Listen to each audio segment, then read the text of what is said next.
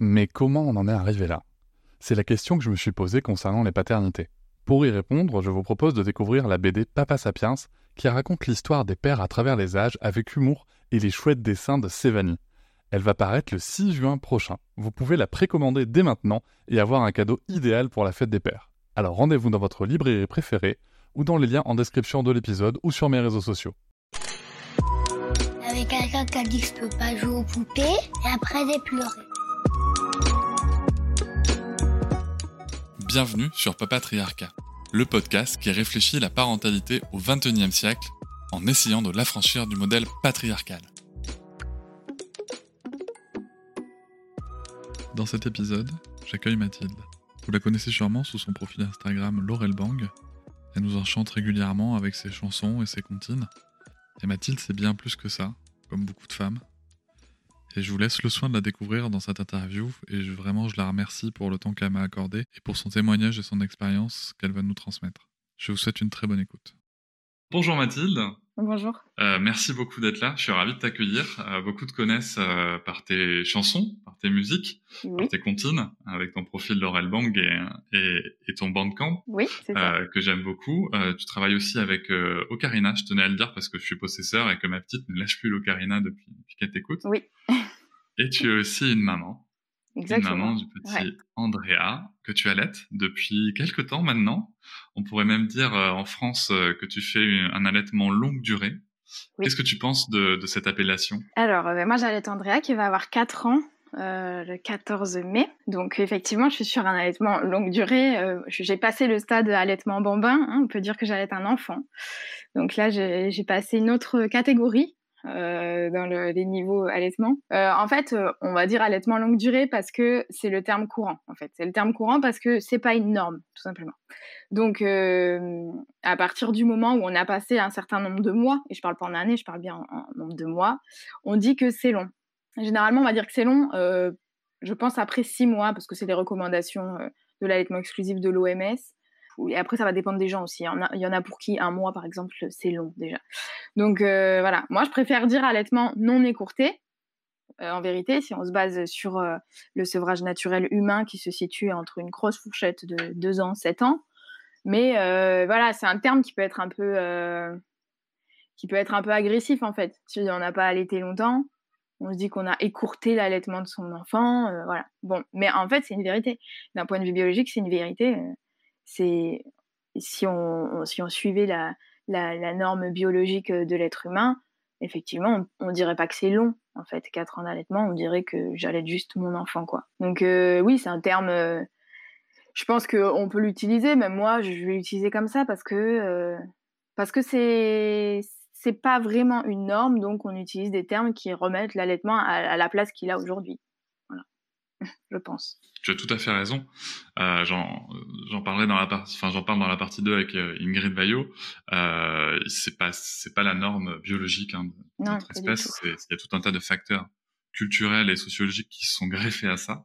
Et c'est super chouette de, de voir euh, une mère allaiter. Enfin moi je trouve ça super chouette. Et justement pour le coup toi dans ton qu'est-ce que ça t'a apporté l'allaitement dans ton rôle de mère, euh, de femme? Alors c'est une grosse question. Hein. Dans ton rôle de mère, de femme et aussi par rapport à ton mari? Alors, euh, dans mon rôle de mère, ça m'a apporté beaucoup de confiance, euh, beaucoup d'assurance, parce que du coup, euh, je, peux, je suis moi celle qui, qui nourrit mon enfant. Donc, forcément, ça renforce, et puis c'est prouvé, ça renforce la, la, confiance de la maman. Et après, je me dis aussi, quand je vois d'autres parents, que ce soit mon, par exemple mon frère, quand j'ai vu ou des amis, quand je vois tout ce qu'il faut faire avec un biberon, franchement, je me demande comment j'aurais moins tenu. Je trouve ça hyper dur. Je trouve ça hyper compliqué. Mais après, c'est mon point de vue parce que ben, moi, j'ai allaité et, euh, je trouvais ça assez simple après coup, malgré euh, le fait que tout le monde dise bah, c'est plus compliqué, etc. Moi, je trouve ça. Euh, moi, je me demande vraiment comment j'aurais fait à me, taper bah, le même nombre de biberons que de tétés limite par jour, les laver et tout. J'aurais pas. je pense que psychologiquement, j'aurais pas tenu. Donc, en tant que mère, oui, ça m'a apporté ça. Donc, du coup, de la sérénité et de la facilité aussi à, gérer mon quotidien, quoi, je pense. En tant que femme, ça m'a apporté beaucoup de pouvoir. Euh, moi, j'ai redécouvert, euh, redécouvert ce que c'était aussi d'être bah, d'être une femme et, être une mère parce que j'ai toujours ça fait longtemps que je m'intéresse beaucoup au féminisme et que je milite mais, mais là ça m'a donné une autre une autre vision parce qu'il y a beaucoup cette image de la femme mère dans le féminisme qui est un peu esclave si on prend le, certains courants du féminisme. Et du coup je pense que j'étais plus alors j'avais pas d'avis sur la maternité mais je pense qu'il y, y, a plus cette cet effet là si on parle de féminisme les gens vont penser que tu peux pas être mère et féministe. Tu vois ça et, moi ça m'a donné énormément de pouvoir en fait d'allaiter une affirmation de, moi une fierté tu vois c'est un peu le do it yourself quoi. Donc j'ai eu besoin de personne euh, et euh, ouais, c'est vraiment un, un, empowerment pour une femme, je pense, d'allaiter. Quand elle est bien dans son allaitement, ça peut être euh, quelque chose d'assez galvanisant, tu vois. C'est, tu te retrouves là, c'est toi qui, qui donne tout à ton bébé, c'est hyper satisfaisant quand même pour l'estime de soi. Je pense que c'est important, quoi. Après, avec mon mari, et eh ben en fait, j'ai envie de te dire que ça m'a pas apporté grand chose parce que c'est c'était acté en fait. On n'a jamais parlé de l'allaitement comme quelque chose entre nous. Ça s'est fait comme ça. Lui, il m'a dit quand j'étais enceinte, bah, tu vas allaiter, euh, puis tu vas allaiter six mois parce que lui, il avait vu ça, tu vois. C'était sur l'OMS, il disait qu'il fallait faire comme ça et, il est très dans, dans la bonne nutrition et tout, donc c'était important. Mais en fait, euh, je pense que lui, c'est jamais vraiment posé la question, quoi. Ça n'a jamais été quelque chose, ouais, c'est pas euh, notre enfant, l'allaitement et lui, quoi. C'est je nourris mon enfant, tu veux faire ça, ben, je sais pas, on en a vraiment jamais, jamais débattu comme quelque chose qui s'est posé comme un problème à un moment donné. Et pour ça, bah, du coup, je peux pas dire que ça ait changé quelque chose entre nous, quoi. Je pense que si j'avais fait l'un ou l'autre, c'était pareil, en fait. Ça n'aurait pas, rien changé. Mais vraiment, par contre, en tant que mère et femme, euh, ouais, là, ça change quelque chose. Et je suis bien contente d'ailleurs. C'est une preuve que, voilà, que bah, je vis pas avec euh, un gros macho, quoi dire qu'il s'en fout de ce que je veux bien faire. Voilà, si ça se pose pas entre nous, je pense que c'est bon signe. Non, mais c'est clair. En plus, mais après, c'est vrai qu'il y a souvent ce côté, euh, tu sais, dans l'allaitement, il y a cet argument de euh, oui, mais tu comprends, l'allaitement, ça prive le père de euh, nourrir l'enfant. Alors, on, va, on va en avoir parlé un peu avant, que ce soit avec Ingrid Bayo ou avec, ou avec Fred, que tu connais. Sur le fait que non, ça n'empêche rien, et surtout c'est aussi voir l'allaitement uniquement comme un moyen de nutrition, euh, sauf que c'est aussi plein d'autres choses et que là-dessus, l'homme, le, père, peut, y trouver sa place. Et peut-être que tu peux nous dire si même sur quatre ans, on peut quand même y trouver sa place. Ah, bien sûr. Euh, moi, je vois, en fait, euh, on a vraiment euh, cassé, je pense, ce cliché-là où on voit que pour trouver son rôle de père, il faut nourrir. Parce qu'un enfant, il faut le nourrir. J'ai l'impression que c'est le, lien fondamental, c'est de nourrir son enfant. Antoine, il a fait tout le reste, en fait. Euh, il, c'est lui qui joue, euh, il va pouvoir le coucher, il va le rassurer, le porter, enfin, faire tous les autres trucs que je fais à part l'allaitement. Donc finalement, on enlève un truc important, qui est certes important, mais il est important pour la diade mère-enfant. Mais le père, il peut pas faire ça. Bah, il fait d'autres trucs et puis voilà. Mmh, tout à fait. Ça, ça n'efface en rien les possibilités du rôle du père. Chacun son truc. Alors pour le coup, Avec cette expérience de l'allaitement que tu as, euh, parce que je pense pas que vous, qu'il y ait beaucoup, beaucoup de, femmes en France qui, qui aient un allaitement d'un enfant de 4 ans, euh, malheureusement.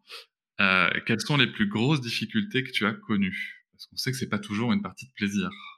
Non, c'est vrai, c'est pas toujours une partie de plaisir. Euh, alors moi, j'ai eu de la chance au, tout début de pas trop connaître de galères parce que finalement, les galères, elles sont au début et c'est ça qui va rebuter une femme et qui va la faire abandonner, je pense. Euh, mais d'un point de vue de mise en place de mon allaitement, avec du recul, je peux dire que j'ai pas connu de galère. Après, je pense que la, plus grosse difficulté pour mettre en place un, allaitement, enfin dans l'allaitement, c'est surtout voilà sa mise en place. quand on a des les freins, les crevasses, tout ça, sans info, on se traîne euh, des douleurs et tout ça, on pense que c'est normal ou alors on abandonne. Du coup, euh, moi personnellement, la plus grosse galère que, que j'ai connue, c'est cette angoisse au début, de savoir si je faisais tout bien, en fait. Euh, alors que tout, effectivement, se passait bien, que mon fils prenait bien du poids, mais j'étais très angoissée, j'ai dû tout apprendre toute seule. Et c'est ça la grosse galère, en fait. C'est qu'on doit tout faire toute seule parce qu'il n'y a pas des bonnes infos, on n'est pas bien informé, on croise des personnels de santé, on les regarde avec des yeux de suppliant quoi. Dites-moi que c'est bon et personne te répond parce que bah ils savent pas tout quoi. Et euh, moi, quand c'est ton premier enfant, tu connais pas euh, les conseillères en lactation et tout ça. Tu découvres tout ça et, ça y est, toi tu es bien dans ton allaitement. Donc euh, voilà, c'est ça va plus plus être ça, moi, ma, grosse galère, ma petite galère, je dirais, parce que par rapport à d'autres, voilà, voilà, celle que j'ai connue, c'est de cette angoisse-là et de savoir si je fais bien.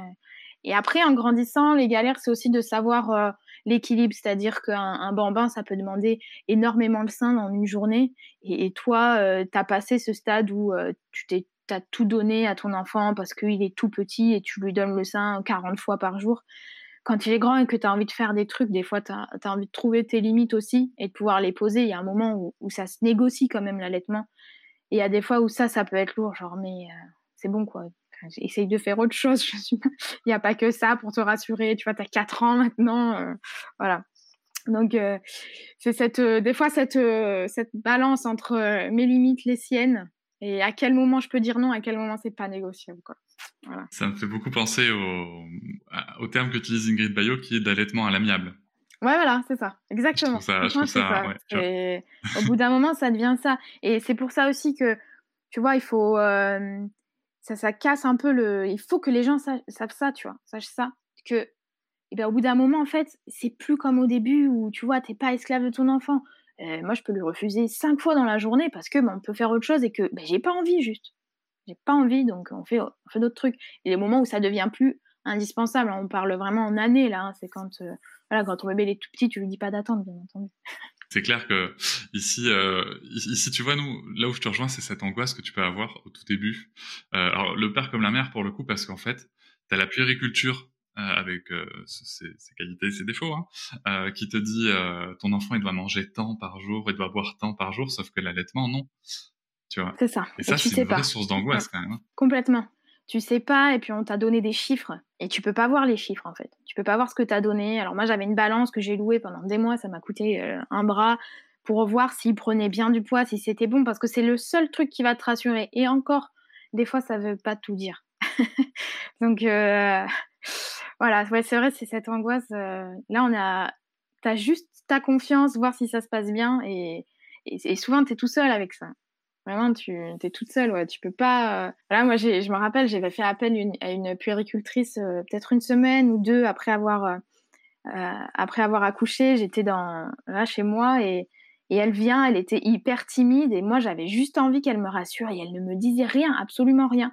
Ah oui, je crois que c'est bien. Je voyais qu'elle y connaissait rien et du coup, ben, elle repart et, moi j'avais juste besoin de cette aide-là et je l'ai pas eu quoi. Eu quelqu'un qui est passé chez moi. Oui, mais c'est vrai que le savoir c'est un peu un peu un peu trop perdu euh, sur, sur le sujet. Euh, heureusement, il y, a, y, a, des personnes compétentes qui, qui, qui se développent de plus en plus. Et alors pour le coup, on a parlé des, des difficultés. Alors c'est quoi les plus beaux moments euh, dans l'allaitement, du moins ceux que toi tu as connus bien sûr au travers de dans ton expérience? Du coup, après le point précédent, je ne vais pas dire que tous les moments sont beaux, hein mais euh, il y, a, ces, petits moments de grâce quand tu viens d'accoucher que ça se met en place, ou alors que ben, justement tu galères et puis là il y a une tétée qui se passe bien. Et c'est ces shoots un peu là d'ocytocine que tu te prends et tu es là, tu es juste avec ton bébé, et il se passe rien et tu as une bulle autour de toi. Ça, c'est voilà, c'est des, moments qui sont quand même euh, dont on se souvient vraiment. Et euh, quand ils s'endorment au sein aussi, ça c'est trop beau tu les vois là ils sont trop tu, sens que tu as réussi quelque chose quoi c'est voilà ça donne une satisfaction quand même. Hiring for your small business? If you're not looking for professionals on LinkedIn you're looking in the wrong place. That's like looking for your car keys in a fish tank. LinkedIn helps you hire professionals you can't find anywhere else even those who aren't actively searching for a new job but might be open to the perfect role In a given month, over 70% of LinkedIn users don't even visit other leading job sites. So start looking in the right place. With LinkedIn, you can hire professionals like a professional. Post your free job on linkedin.com slash achieve today. Et après, quand ils sont plus grands, euh, bah, tu as tous ces, ouais, ces petits moments aussi où tu as l'impression qu'ils redeviennent tout petits. Voilà, ça remet un peu aussi dans, dans une petite bulle euh, comme ça, ouais. Et puis voir son bébé tout potelé là, alors que tu lui as donné que ton lait, ça c'est ouais, c'est satisfaisant. oui, c'est vrai qu'il y, a un vrai, euh, il y a un vrai, euh, une vraie satisfaction, il y a une vraie découverte du, pouvoir. J'en parlerai dans la première partie sur justement ces courants du féminisme où euh, où il y a vraiment deux deux grandes choses qui se qui se distinguent, qui est soit qui est soit de considérer l'allaitement comme un esclavagisme ultime de la femme qui qui se discutent, hein, euh, soit de le considérer comme justement un éveil du pouvoir du corps de la femme. Et franchement, les mères allaitantes avec qui euh, j'ai pu discuter, il y a vraiment euh, cette, découverte, ce bien-être qui peut aller avec. Oui, oui. oui je pense que quelqu'un qui pense fondamentalement que l'allaitement, c'est de l'esclavage, n'a pas à allaiter du coup et ne connaît pas aussi les effets biologiques de l'allaitement. C'est difficile d'en parler et de se faire un avis qui est vrai et qui n'est pas biaisé tant qu'on l'a pas vécu. C'est un peu bête à dire de dire bah dis rien parce que de toute façon tu connais tu connais rien, tu l'as pas vécu tout ça mais c'est vrai en fait. Il se passe quelque chose, c'est comme parler de la parentalité quand t'as pas d'enfant, c'est pas pareil, ce sera jamais pareil. Donc euh, ouais, je pense que ce, ce courant là euh, se base oui effectivement sur euh, un vrai un vrai avis voilà, mais sans connaître les effets biologiques de l'allaitement qui sont vérifiés du coup. Et alors pour le coup, au niveau de la, de la société, euh, comment tu vis le regard euh, de la société sur, sur, sur ce choix de l'allaitement? Bah, Plutôt mal, moi en tant que, alors je vais dire l'activiste, même si c'est pas très très bien vu, mais en tant que personne qui défend euh, un peu la vulgarisation de l'allaitement, parce qu'en fait il faut se justifier tout le temps. Il faut justifier que je fais pas mal et que je sais ce que je fais. Et il y en a qui sont pas prêts à recevoir une information qui est vérifiée, en fait, sur l'allaitement. Et du coup, ça, ça, renvoie à trop de choses sur ce que les gens, ils savent pas, en fait. Mais ils pensent savoir. Parce que de toute façon, tout le monde sait un peu sur l'allaitement. Tout le monde sait un peu ce que c'est que d'être parent, que tu le sois ou pas. Et toi, ce que tu sais vraiment, on te dit, mais ça, c'est ton avis, en fait. Alors que tu donnes une information qui est vérifiée, qui est vraie et qui, effectivement, va défendre les bienfaits de l'allaitement, mais comme ça dérange, on va te dire que c'est plutôt ton avis. Et, je comprends que ça dérange, parce que ça soulève plein de trucs. Hein. Euh, que tu sois parent, pas parent, que tu es allaité ou que tu n'es pas allaité, euh, quand on te donne une information comme ça qui pourrait te renvoyer au fait que toi, tu n'as pas reçu le lait de ta mère, du coup, euh, bah, tu es peut-être une mauvaise personne, ou toi, tu n'as pas allaité, du coup, bah, tu es peut-être un mauvais parent. On n'a pas envie d'entendre ça, on met des œillères, on dit, mais ça, c'est ton avis, même si les informations, elles sont vérifiées et qu'elles sont dites telles qu'elles sont. Du coup, ce que j'ai appris à faire euh, au fil du temps pour mieux vivre justement ce, regard-là de la société et de l'entourage, c'est que j'ai arrêté de semer des graines sur des terrains stériles en fait. Et quand je vois que la discussion est possible, alors je, parle de ce que je sais, mais de ce que j'ai appris fondamentalement, pas de ce que je, défends pas ça comme euh, voilà comme je défendrais quelque chose où c'est vraiment mon avis où ça, ça, ça diverge quoi. Et, là où je vois que c'est pas possible, j'ai juste arrêté d'en parler parce que ça ne sert à rien, je pense. Voilà. Mais c'est pas, euh, c'est pas toujours évident. Et on est vite jugé et c'est pas évident euh, quand on est euh, dans un centre commercial, quand on est dans, dans, des lieux publics, hein, alors qu'on fait quelque chose qui est tout à fait naturel. Ça rejoint un petit peu le, sujet que j'avais abordé avec Fred. ça rejoint aussi cette sexualisation du corps de la femme. Totalement. finalement, qui, qui, qui, est plus, qui est plus à vous. je sais que tu, il y avait un, de tes posts sur Instagram qui m'avait qui m'avait interpellé euh, sur le sujet euh, où, moi j'ai l'impression que l'allaitement c'est aussi se réapproprier son corps. Enfin, je dis ça parce que je suis pas une femme donc je n'ai que l'impression. Euh, c'est aussi se réapproprier son corps là où en fait la sexualisation faite par la société fait qu'il vous appartiendrait plus quoi. Oui parce qu'il y a, y a cette image du de ce sein qui en fait dans tout ce qu'on voit est fait pour la sexualité. On a complètement relégué au, second plan son, son rôle euh, nourricier et, forcément ça ça questionne quoi. Pourquoi cette femme-là elle sort son sein pour nourrir son bébé alors qu'à côté d'elle il y a une publicité où une femme elle vend un parfum avec un décolleté. Enfin voilà, quel est le le lien entre les deux? Et c'est très difficile parce que comme le, lien le, principal du sein c'est bah, un attribut sexuel, du coup on va vite faire des raccourcis ça donne du coup euh, des réflexions dégueulasses sur euh, ce qu'une femme peut être en train de faire euh, avec son enfant quand elle est en train de le nourrir simplement. Et, tant qu'on n'aura pas juste remis le sein, parce qu'on peut lui, garder son attribut sexuel, en fait, c'est vérifié, c'est sûr.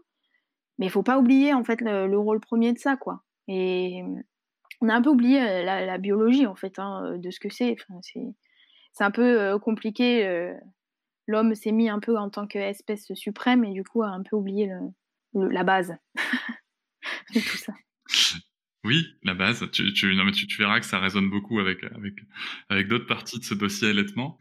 Euh, c'est vrai que tu, tu parlais, il y, a un, y, a un point qui m'interpellait dans ce que tu viens de dire, c'est des choses dégueulasses. Ouais.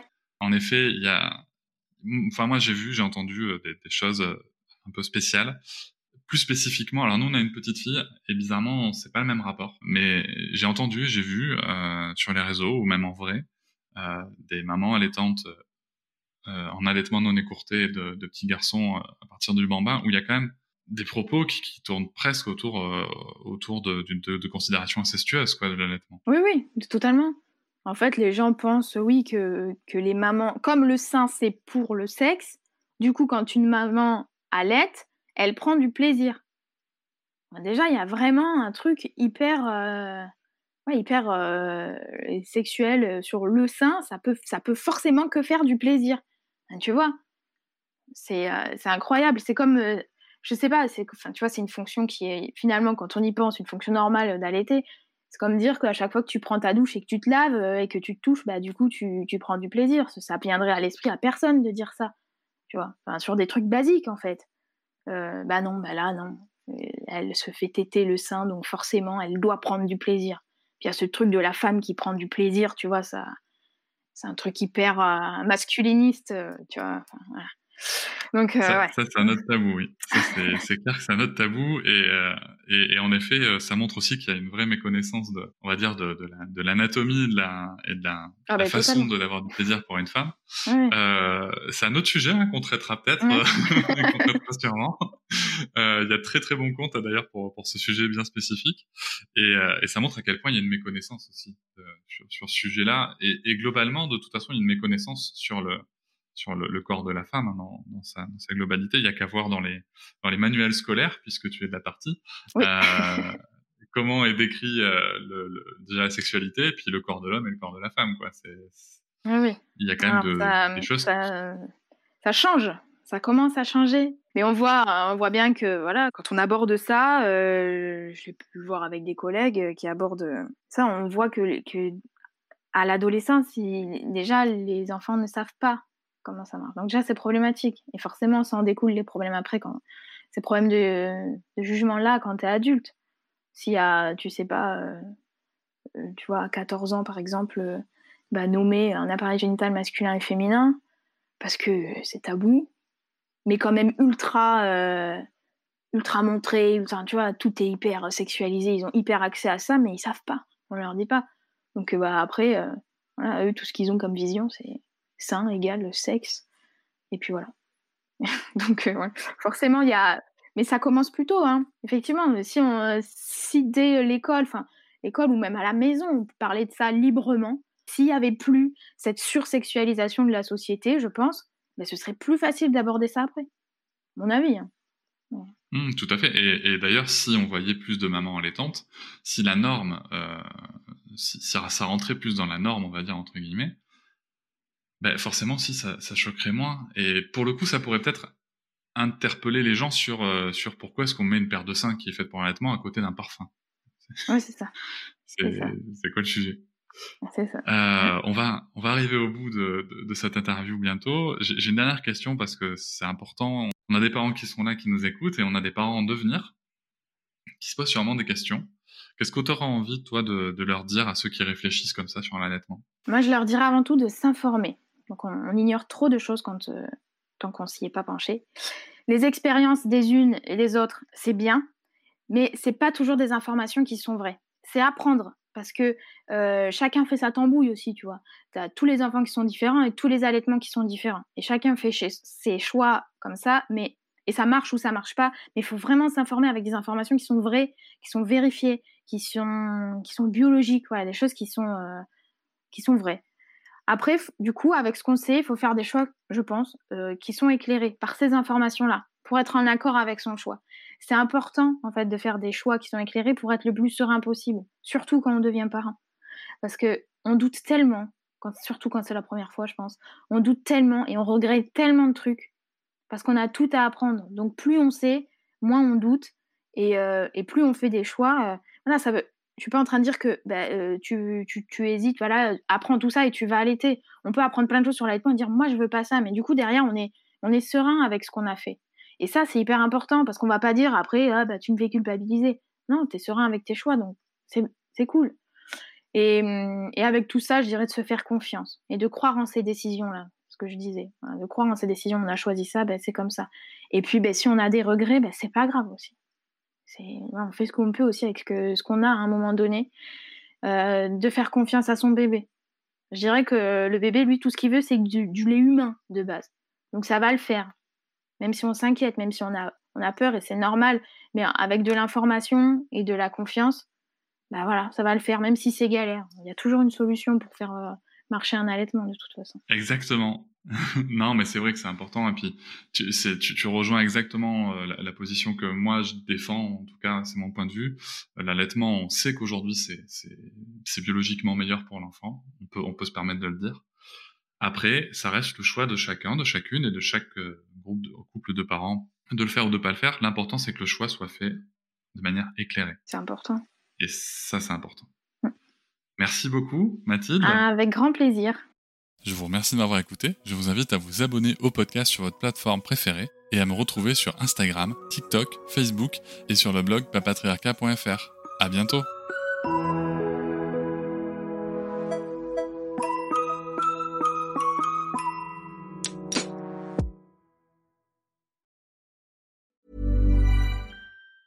Ever catch yourself eating the same flavorless dinner three days in a row?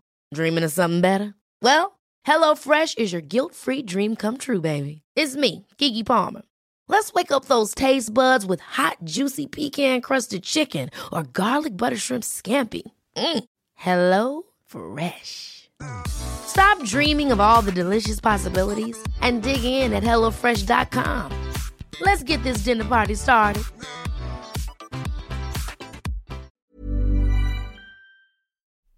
Hop, c'est encore moins. Si tu veux soutenir le podcast, tu peux aussi t'abonner à Papatriarca Plus et découvrir chaque semaine un épisode bonus en plus des 60 déjà disponibles. À découvrir sur tes applis de podcast comme Pocketcast, Castbox ou encore Apple Podcast. À très vite.